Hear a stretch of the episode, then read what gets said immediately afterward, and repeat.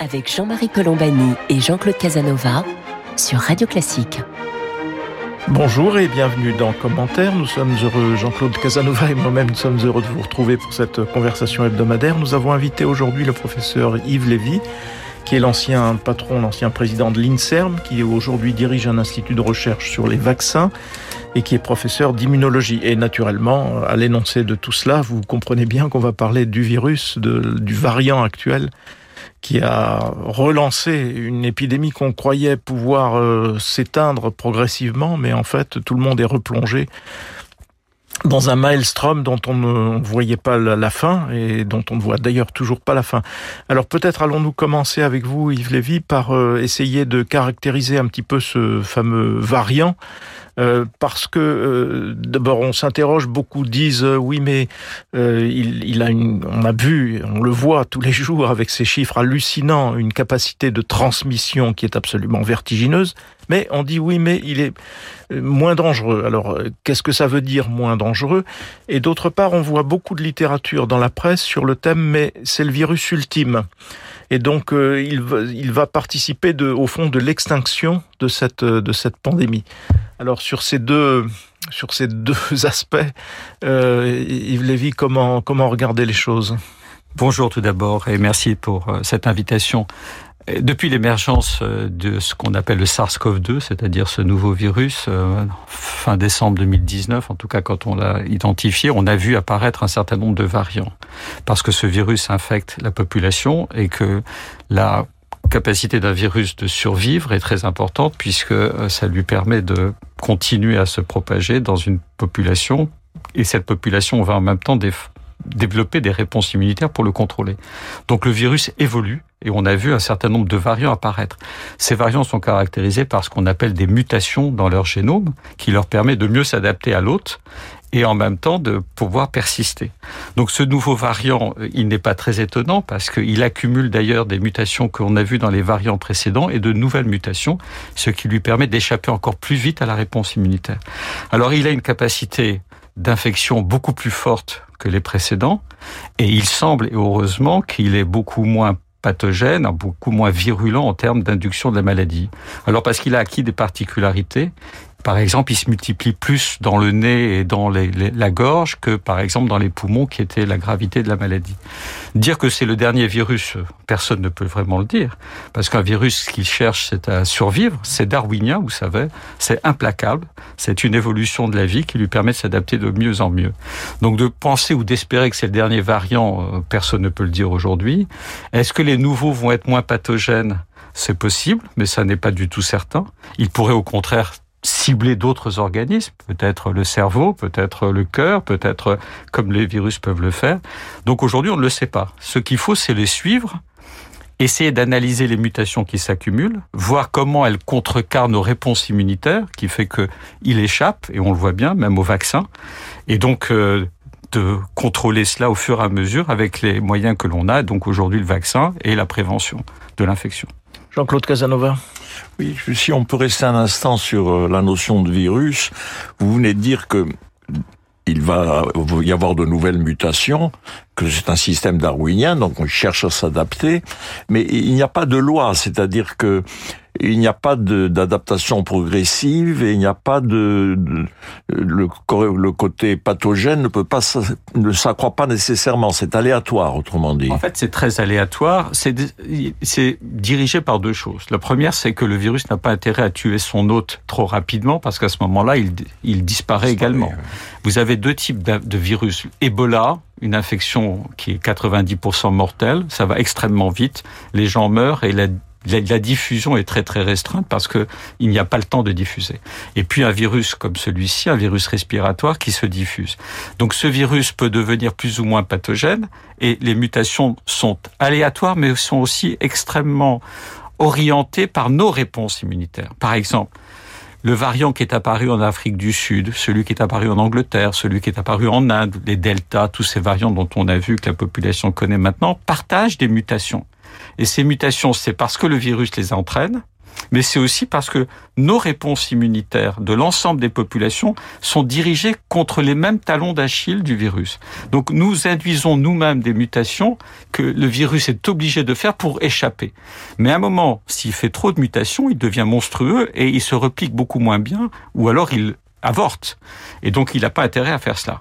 Donc, c'est toujours un équilibre entre ce que nous nous induisons comme mutation et ce que le virus a besoin de faire pour continuer à se propager et à survivre. Yves Lévis, ce que l'on entend aussi beaucoup, c'est euh, cette idée que euh, on, est dans une phase où il y a une transmission vertigineuse, donc euh, au plus grand nombre, et en même temps, un grand, je parle pour la France notamment, un grand nombre de personnes, très grand nombre de personnes même, qui sont vaccinées, et que la combinaison de, cette, de ce nombre de personnes vaccinées et du nombre de personnes infectées fera qu'il y aura une sorte d'immunité, cette fameuse immunité collective qui ferait qu'au fond, ben, on serait ça permettrait d'arrêter euh, l'épidémie ou la pandémie. Qu'est-ce que, que pensez de cette de ces théories, Yves Lévy? Alors, l'immunité collective qui a été beaucoup évoquée, en fait, c'est un concept qui a été démontré dans un seul cas, c'est-à-dire que quand on a un vaccin qui est à 100% efficace, c'est une population qui est complètement vaccinée. Et autrement, il n'y a pas d'immunité collective. Autrement, il y a une exposition collective à un virus où on défend, où on se défend contre ce virus. Et évidemment, ça ça permet d'éviter les infections graves à ce virus. Et donc c'est cette coexistence-là. Donc aujourd'hui, on voit bien que les vaccins, qui sont très efficaces pour empêcher la maladie grave, partiellement efficace pour la maladie grave n'empêche pas, par exemple, peut-être la transmission, parce que le virus lui-même échappe à cette réponse. On l'a vu avec Omicron, au fur et à mesure, les réponses induites par les vaccins ont une efficacité beaucoup moindre, et donc on essaie de remonter cette efficacité en faisant des injections de rappel pour remonter le taux d'anticorps. Mais globalement, le virus a échappé. Donc effectivement, il y a une coexistence entre une immunité induite par le vaccin, qui va permettre d'éviter les maladies graves, on est beaucoup moins à risque de maladies graves, mais n'empêche pas forcément, si vous voulez, l'apparition de nouveaux variants et la transmission de nouveaux variants. Donc, Jean-Claude On lit dans la presse qu'on se rapproche de la grippe. Ça, ça c'est-à-dire qu'on va se trouver... Il y a eu une époque où la grippe était dangereuse, comme est actuellement ce virus ou... D'abord, la grippe peut être dangereuse à tout moment. Vous avez vu les épidémies, évidemment, la grippe historique de 1919, mais la grippe aviaire. Il y a eu en 68 euh, aussi un épisode de grippe dont on se souvient pas, mais dans le pays, il y a eu un arrêt des transports. Il y a eu un certain nombre de, de morts. Enfin, les infectiologues qui étaient euh, en charge à cette époque savent qu'il y a eu, je crois, près de, il faudra vérifier les chiffres, mais près de 30 000 morts quand même. Donc la grippe peut être extrêmement euh, dangereuse et il y a des mutations du virus de la grippe tous les 7 à 10 ans qui font qu'on a une nouvelle pandémie. Et puis après, il y a des virus successifs sur lesquels le vaccin est plus ou moins efficace et tous les ans. Donc le modèle de la grippe n'est pas que ça devienne une maladie bénigne. C'est une maladie qui va persister, c'est-à-dire un virus qui va persister, continuer de circuler, sur lequel il faudra qu'on se revaccine vraisemblablement tous les ans, tous les six mois ou tous les deux ans pour essayer de remonter notre taux d'anticorps et de bloquer éventuellement une infection ou une épidémie une resurgence d'épidémies plus grave. C'est ça le modèle de la grippe, c'est que on va vivre vraisemblablement de manière permanente avec ce virus et que l'on aura besoin de restimuler notre immunité de manière régulière. Et l'immunité collective, c'est un vaccin qui est une fois administré, qui permet d'immuniser une population et par exemple, on a éradiqué la variole parce qu'il y a des vaccins extrêmement efficaces. Ça a été des campagnes de vaccination pendant des dizaines d'années. Et à la fin, on a diminué le réservoir et le virus a disparu. Mais ça n'est pas du tout le modèle de la grippe. Là, c'est la revaccination parce qu'on va vivre et coexister avec un virus.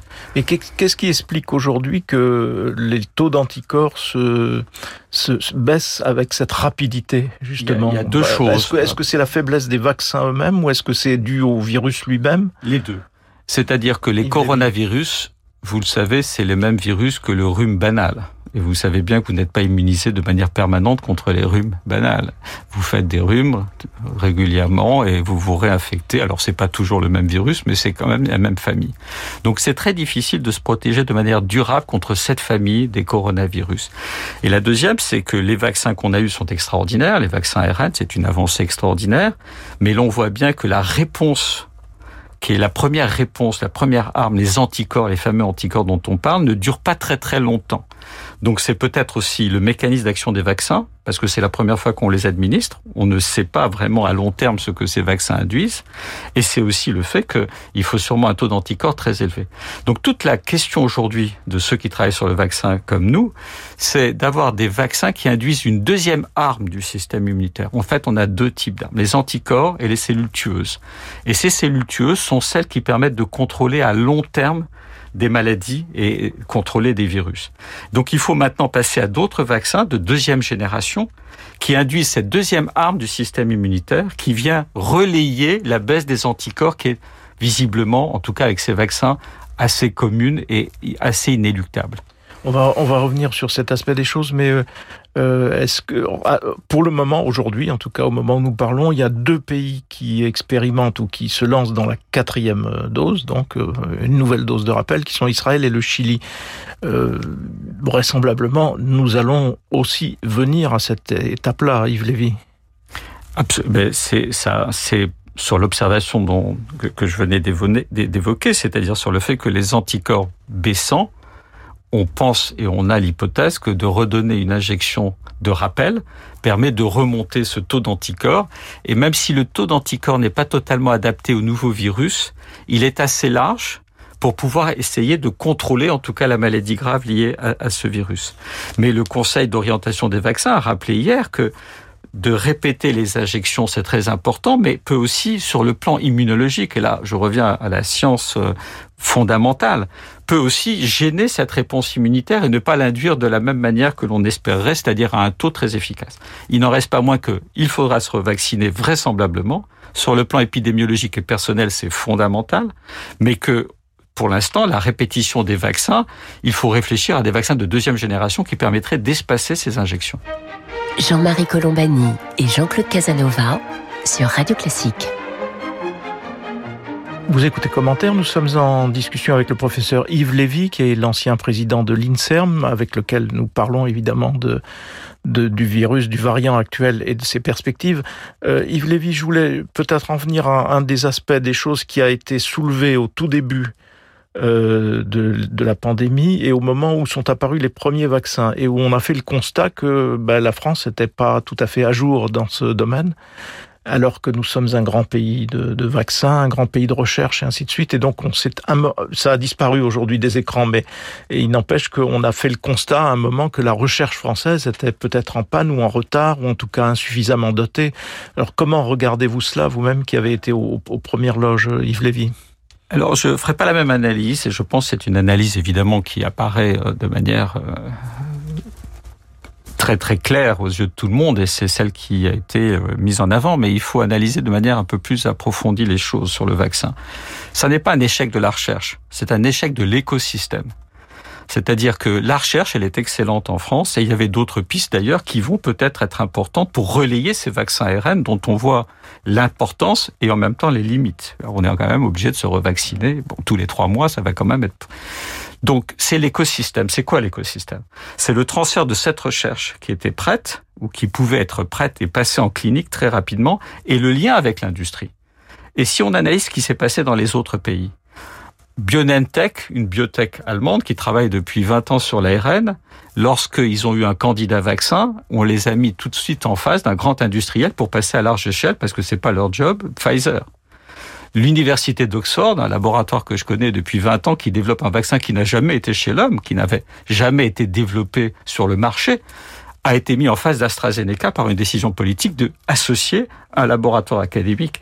Moderna, une biotech qui n'avait jamais fait de bénéfices aux États-Unis, qui travaille sur l'ARN, le gouvernement américain a décidé de mettre le paquet et a amené l'argent pour passer à la phase industrielle. En France, on a considéré au début que le vaccin, c'était de la recherche. On n'a pas vu que le vaccin était de la souveraineté, de la géopolitique et de l'économie. Et donc, les appels à projets étaient des appels pour financer la recherche sur le vaccin, c'est très important. Mais il fallait à ce moment-là voir le bilan de ce qui était prêt à passer en clinique, très rapidement à produire. Et ça n'est pas un laboratoire académique qui fait de la production des centaines de milliers de doses de vaccins. Ce sont des industriels. Donc en France, c'est ce gap et que l'on a de manière permanente entre la recherche d'amont, l'amorçage et cette vallée de la mort que l'on appelle la vallée de la mort, c'est d'ailleurs le passage à l'industrialisation. Et donc il faut réfléchir maintenant à créer cet écosystème où il y a la recherche, le développement clinique, les études précliniques, c'est-à-dire tout ce qu'il faut pour accélérer la mise à la disposition de l'homme de l'essai clinique, et la production industrielle. Si vous avez une très bonne idée, un très beau concept, de très beaux modèles animaux, mais que vous n'avez pas l'industriel qui va vous produire 100 millions de doses, vous ne répondez pas à une épidémie et vous n'avez pas l'écosystème complet. Et c'est à cela que l'on travaille. L'évolution de l'Institut de recherche sur le vaccin sur lequel je, dirige doit réfléchir et réfléchit en ce moment avec les industriels et les autres partenaires pour créer ce gap que l'on a constaté. C'est un écosystème, mais c'est pas la recherche qui est mauvaise. Jean-Claude Casanova. Ça vous paraît, la difficulté vous paraît particulière à la France ou l'ensemble des pays européens connaissent cette difficulté? Je parle surtout de la France. Euh, L'Allemagne a très vite au début pris cette notion de prendre...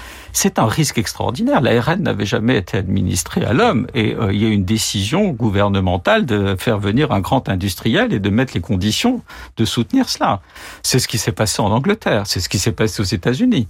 La France pouvait faire cela, mais la discussion au départ a été très orientée sur autre chose et on a considéré que le vaccin, c'est de la recherche. Mais le vaccin, ça n'est pas que de la recherche. On s'en rend compte aujourd'hui de manière extraordinaire. La souveraineté. On parle que de vaccins sur le plan politique dans notre pays. On ne parle que de vaccins au niveau mondial. On voit bien le déséquilibre mondial entre le vaccin des pays du Sud. Si l'Afrique n'est pas vaccinée, les nouveaux variants vont nous arriver. On voit bien à quel point le vaccin était fondamental et que c'est une arme euh, évidemment cruciale. En plus, les vaccins sont d'une efficacité inégale. Par exemple, le vaccin chinois, qui, se, qui est beaucoup utilisé en Afrique, est probablement moins efficace que d'autres. Le vaccin russe euh, est d'ailleurs refusé par euh, l'essentiel de la population russe.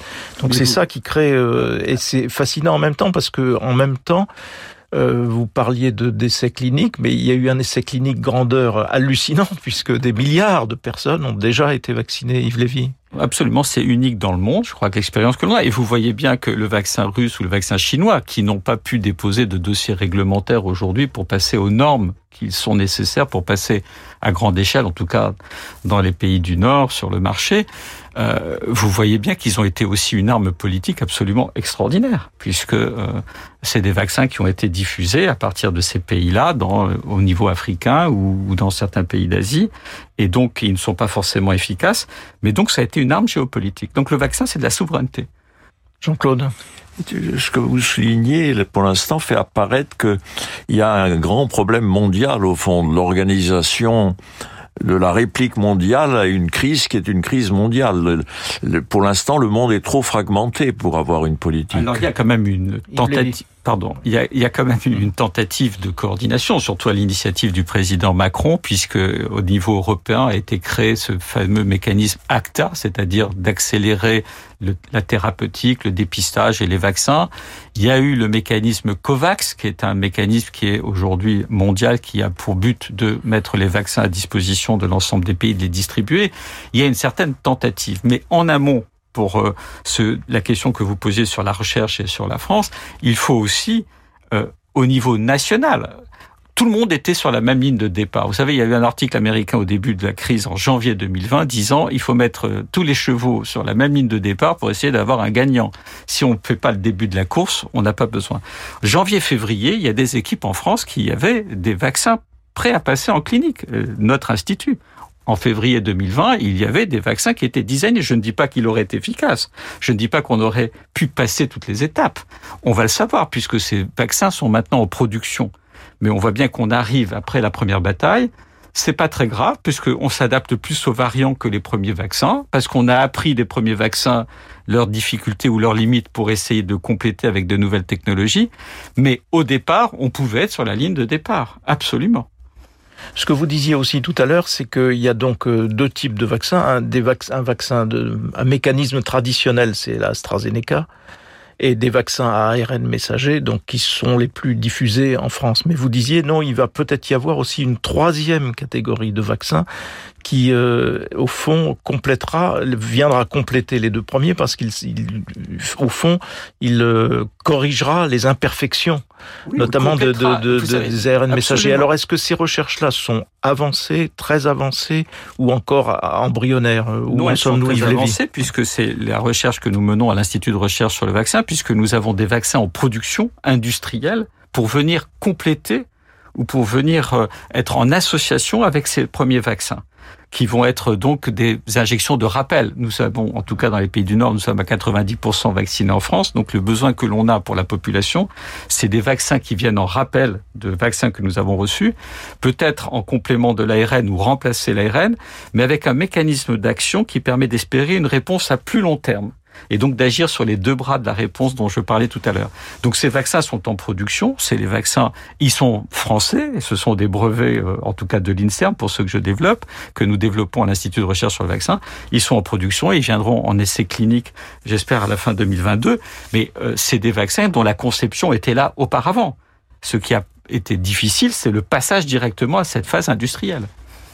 Jean-Claude Casanova, un mot pour avant de conclure, parce que nous arrivons presque au terme de cette oh, conversation. Ben, ma, question est très simple. Vous êtes plutôt optimiste au fond ou plutôt pessimiste Cette question pose des Asiatiques en général. Oui, ben, je vais vous faire une réponse. Je vais vous faire une réponse. Euh, je suis tout à fait vigilant et lucide. Nous avons une crise unique mondiale. Il faut garder le cap et euh, ne pas perdre euh, les objectifs que nous avons, c'est-à-dire de bloquer cette infection rapidement, mais d'être lucide sur le fait que nous allons vivre avec ce virus, donc de prévoir deux, trois coups d'avance et euh, de se dire que les décisions que l'on prend, euh, qui sont politiques, elles sont extrêmement difficiles à prendre et qu'il faut reconnaître euh, la difficulté des décisions politiques car elles sont mondiales, nationales et qu'elles auront une application sur ce qui va nous arriver et qu'il faut changer de, de, réflexion totale sur notre manière de, de, de, gérer et la science et la recherche et au niveau, euh, je dirais, géopolitique, car on ne pourra pas prendre des décisions qui sont juste, euh, qui nous concernent à un moment donné. On voit bien. Voilà, nous sommes euh, au terme de cette discussion. Donc merci beaucoup Yves Lévy de nous avoir accompagnés aujourd'hui. Je rappelle que vous êtes professeur d'immunologie et que vous dirigez un institut de recherche sur les vaccins qui est une dépendance de l'INSERM, qui est une institution que vous avez aussi présidée. Merci à vous toutes et à vous tous de nous avoir euh, suivis aujourd'hui, de nous avoir prêté attention. Jean-Claude Casanova et moi-même, nous vous remercions et nous vous donnons rendez-vous samedi prochain pour une autre édition de commentaires.